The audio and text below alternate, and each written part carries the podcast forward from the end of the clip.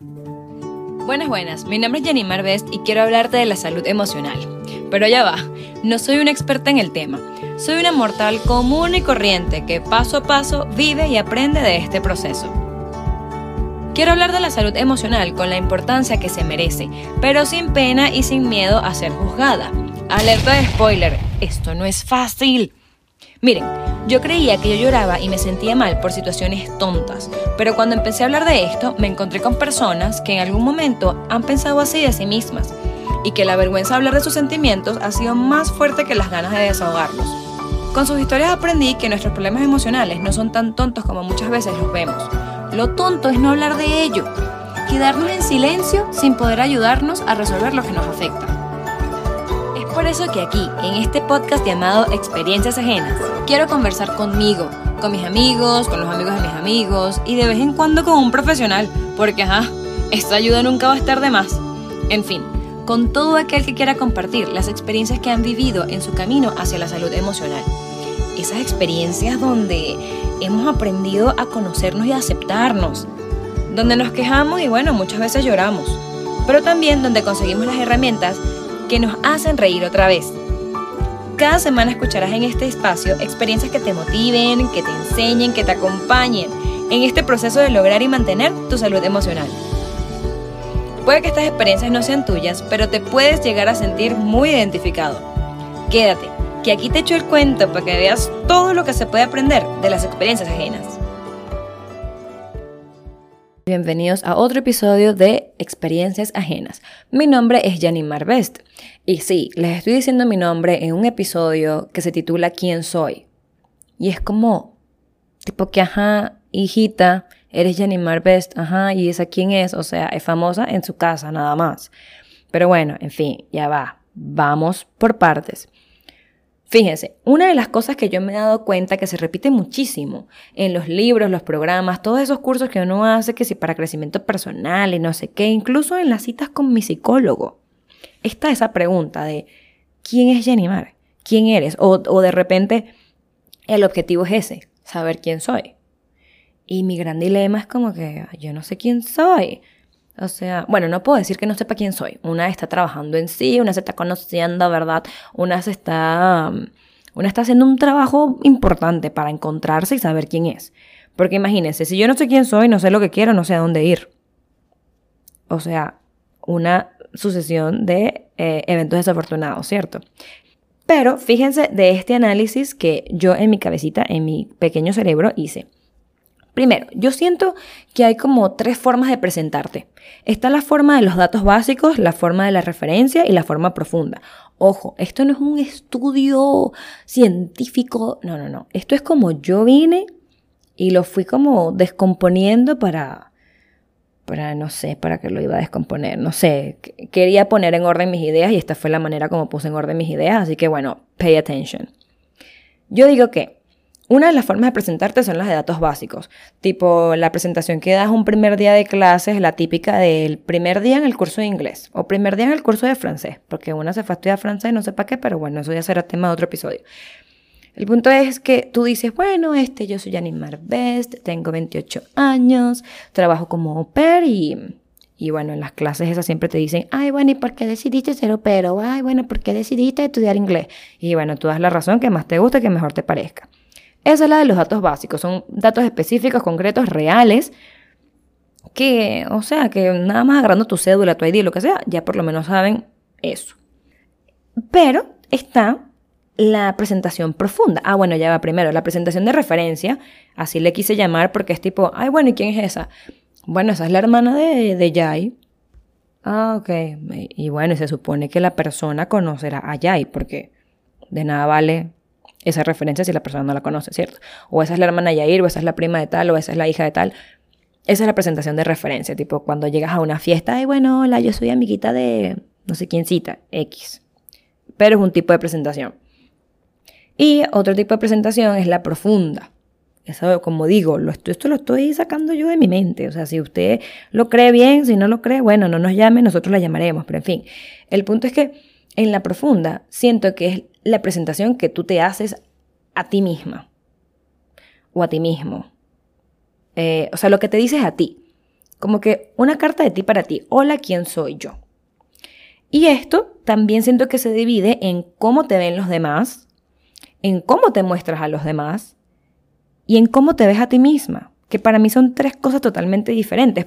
Por eso yo creo que este episodio sería un poquito, tendría un poquito más de sustancia si tengo invitados, porque de esta manera pudiera tener personas que me han conocido en diferentes etapas de mi vida y que ellos puedan decir cómo me ven y cómo yo me muestro, porque yo me puedo mostrar alegre, pero el que tenga un tiempito conociéndome sabe que aunque yo me muestre alegre, sabe que algo me está pasando, si es que me está pasando.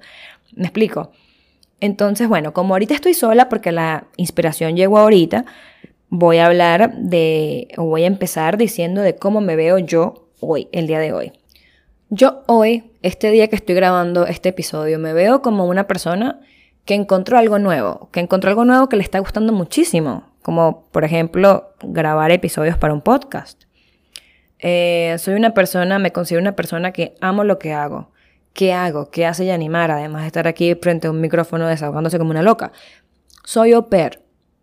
Y yo nunca imaginé que yo me iba a disfrutar tanto cuidar al par de gemelos que me cuido. O sea, me encanta, estoy feliz ahí. Quiero criarle a sus nietos en otras condiciones porque uno no puede ganar el mismo sueldo, pero Em, sí me gusta mucho.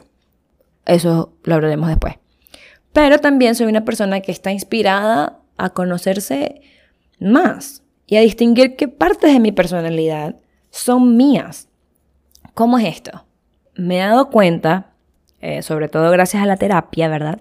Que por mucho tiempo yo he tenido ah, características, cualidades que no son yo. O, o, o sea, que por lo menos ahorita no lo son, no me pertenecen, pero que es difícil cambiarlas. Por ejemplo, yo soy una persona que por mucho tiempo he sido muy compinchera. Por cierto, voy a explicar lo de compinchera porque una tiene fe de que otras personas de otros países van a escuchar este podcast, ¿verdad? Este episodio.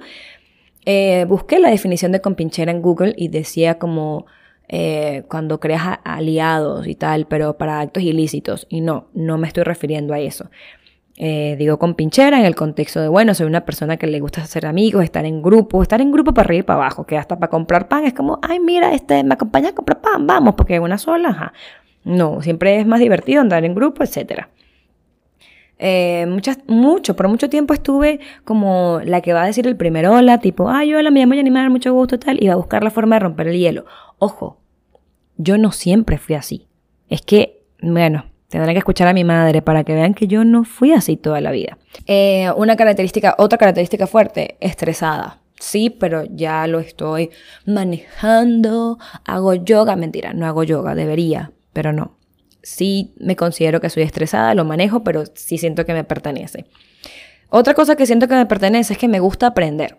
Y eso a veces puede ser una virtud y una maldición porque, o sea, súper chévere aprender y de verdad que me, me emociona aprender algo para, o sea, aprender tanto de algo para después ponerlo en términos simples a otras personas. Eso a mí me encanta. Ahora, ¿qué quiero aprender yo para después explicárselo a la gente? Mira, este no te lo sé, eh, intenta de nuevo. Pero también lo considero una maldición porque a veces yo aprendo cosas por aprender, como que, ay, qué cool, ¿sabes? Como por lo menos cuando aprendí francés. Porque qué cool aprender francés, o sea, me gusta aprender idiomas, entonces, ¿por qué no? Ay, pues yo me voy a aprender francés y ya, voy. Y no es que me haya arrepentido de eso, pero es como, ¿sabes? Uno de repente pudiera usar algo, ese interés o esa cualidad, ese amor al aprendizaje por algo que, no sé, que vayas a usar después, porque pues francés no le he explicado a nadie, entonces, ajá. El punto es que yo tengo bastantes características fuertes o que he tenido muchas características fuertes, que unas de esas sí siento que me pertenecen y otras que no. Por ejemplo, el ser seca emocionalmente hablando, o sea, que no soy cursi, que no expreso mis sentimientos, es muy difícil que, que yo diga, ay, bueno, este, te quiero. Es como, ¿sabes? Ahí me quedo ahí como, como pegada. Eso es algo que resulta que no me pertenece. Ay. Ah estas emociones porque son así, ¿vale? No las quiero. No, bueno, estoy buscando ahorita un punto medio en eso porque mi psicólogo por lo menos me dice que, que yo soy una persona de muy buen corazón y tal. Y es como, ay, no, pero si yo era, yo estaba bien cuando no tenía corazón, ¿qué es esto?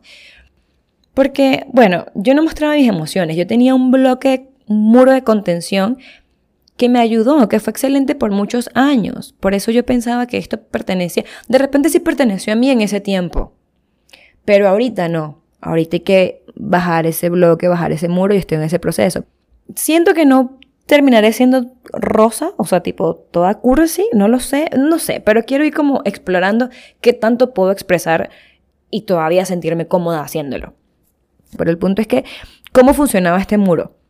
Yo hacía, no es que no quería a nadie, no. Yo hacía actos de cariño hacia alguien, sí. Yo estaba, ¿saben? Si yo estaba bien, me preocupaba por otra persona, lo hacía sentir bien. si yo estaba feliz, como que repartía felicidad y, me, preocupaba mucho por la gente. Esa era mi manera de yo demostrar mi cariño, de yo demostrar mis emociones. Sí me costaba mucho decir como un te quiero, un te amo. Era como, ay, te, que, eh, eh, este avísame cuando llegues. o sea, esa era la manera de decir, oh, bueno, me importa y tal, o X. Pero eh, el problema era que cuando yo estaba mal, o cuando yo me sentía mal, yo escapaba hasta de mí misma. Ojo, no de manera consciente. Eso me estoy dando cuenta yo aquí pensando, hablando conmigo misma. Pasaban, podían pasar tres escenarios, que yo de repente me daba cuenta que me estaba sintiendo mal y lloraba o X, o sea, ya ahí pasaba. Otra situación que, bueno, que podía payasear al respecto, porque, bueno, venezolano que no payasee sobre su situación, pues no aguanta la pela en el país, ¿cierto? de repente por eso tenía como eso humor negro, no sé qué, podía ser un modo de escape. Y otro modo de escape, que siento que a varios amigos también les va a impresionar, es que yo no dejaba ni concientizar al 100% que yo estaba mal cuando ya yo estaba armando un merequetengue. O sea, es que yo sentía así como, como esa puntadita así como en el pecho, tipo, ay, te vas a sentir mal, ah, ah, ah, merequetengue, vamos, tal, tal. Como diría mi mamá, le celebrábamos el cumpleaños hasta los mosquitos que pasaban. O sea, celebrábamos todo, todo. Miren, yo tuve, yo tuve fiestas que sí, que sí por el día del músico, el día de la amistad, el día que una amiga terminó las materias teóricas. O sea, era fiesta por todo. En mi casa, una cosa así súper relajada, súper chévere, y los, me encantaron. No es que me arrepienta, pero muchas veces, sobre todo esos merequetengues que no tenían razón, o sea, que no era ningún cumpleaños, que era así como, bueno, porque queremos bailar y ya, esos venían porque yo no quería sentirme mal y sentía que me iba a sentir mal. Y no quería. Y ¡pam! Me escapaba. ¿Qué pasa? Que yo al final de eso yo sentía algo que ahorita le llamo, en ese momento no lo llamaba así porque no sabía qué me estaba pasando, pero ahorita yo le digo ese tiempo, si hacíamos el que tengo un sábado, el domingo yo tenía resaca emocional. Yo nunca me emborraché en un merequetengue. Así que, mm, como decir, resaca física, yo no tenía, pero tenía resaca emocional, porque yo sentía como después del merequetengue y tal, toda la fiestecita y toda la cosa, yo el domingo sentía así como, no sé, como un vacío. Es que, es que yo, miren, busqué una palabra como para no sonar tan poética y tal, pero es que es lo que yo sentía. Yo sentía como un hueco en el pecho, así literal, así, en el pecho, ahí, que yo decía, bueno, este espacio, obviamente, porque yo no tengo corazón, no tengo emociones, no, no, no. O sea, yo sentía un hueco en el pecho y yo decía, bueno, debe ser como, sabes, como, ay, qué qué mal, ya terminó el momento chévere, ya estamos más cerca del lunes, que es el momento de enfrentar la realidad. Mi realidad por muchos años, ay, qué horror, sí, de verdad, por muchos años fue la facultad de ontología y todo lo que uno sufre ahí.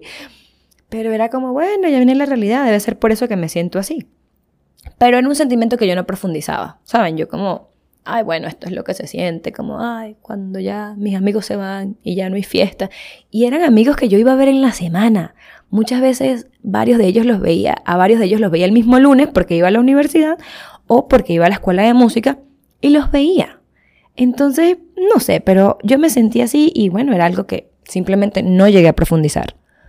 ¿Y por qué no llegaba a profundizar? Porque no conectaba con mis emociones, o sea, es difícil, eso a mí me hacía sentir que estaba débil me hacía sentir que no era yo, que, incluso yo usé la frase con, con mi psicólogo de no, pero es que si yo mostraba emociones dañaba mi reputación. Tal cual, o sea, ¿qué reputación de que yo estaba hablando? ¿Vale? ¿Qué, qué es eso? ¿Qué, de animar? Tipo, ¿qué, ¿qué, qué, qué significa? Pero bueno, ya yo me estoy reconciliando con esa parte de mí, porque me di cuenta que, pues es la cura. Reconciliarme con esa parte emocional es la cura. Y Dios mío, es súper difícil. Es como ese remedio todo asqueroso que te tienes que tomar, no sé, para la tos, para algo. A mí me dio por mucho tiempo una tos ahí todo horrible que no se me curaba con nada. Y bueno, eh, las medicinas artesanales que se les ocurre a cada venezolano es que no, no les quiero ni contar.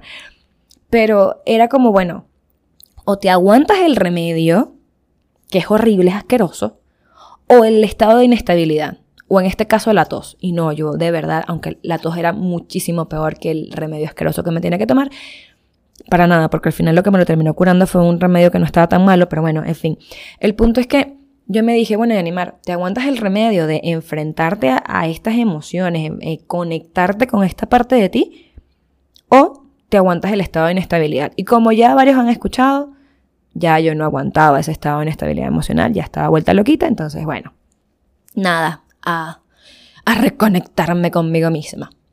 Ahora, cerrando el episodio, porque yo sé que yo, bueno, eh, para hablar estoy hecha, quiero cerrar recordándome esto de mí para mí.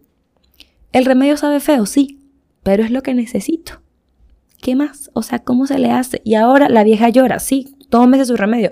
Vaya a conectarse y animar con su parte emocional, por favor y gracias. Y eh, otra cosa que me quiero recordar es que mi mejor versión está esperando ahí a ser reconocida. Debo tener fe en que además esa, esa mejor versión me va a gustar. O sea que la voy a aceptar.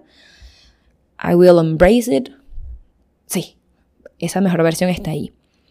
Y quiero y estoy dispuesta a hacer lo necesario para rehacer mi imagen de mí misma con cosas que me pertenezcan, con cosas que la sienta mía, mías y, y no otorgadas por los demás. No de, ay, bueno, como la gente dice que yo soy seca, yo voy a mantenerme siendo seca. No, no, no, no, no. Cosas mías que las sienta yo y que, y, y que me sienta feliz con ellas. Entonces, bueno, espero en continuación. No va a venir en el episodio que viene. Por ahí vendrá en algún otro episodio. Continuación de este tema con invitados para que vean lo interesante, porque es que ya me los imagino. Para que vean lo interesante eh, de cómo me ven las otras personas y cómo me mostraba. Va a ser interesante no porque, ay, porque yo, Janimar, no. Sino para que vean que, que a veces uno tiene una imagen de uno mismo que está creada es por los demás. Y terminas al final del día preguntándome, preguntándote cómo se llama este episodio, tipo, ¿quién soy? Entonces, bueno, si les gustó, si sienten que esto a alguien le pueda funcionar, compartan, coméntenme ahí qué, qué les parece. Y recuerden que siempre se puede aprender de experiencias ajenas.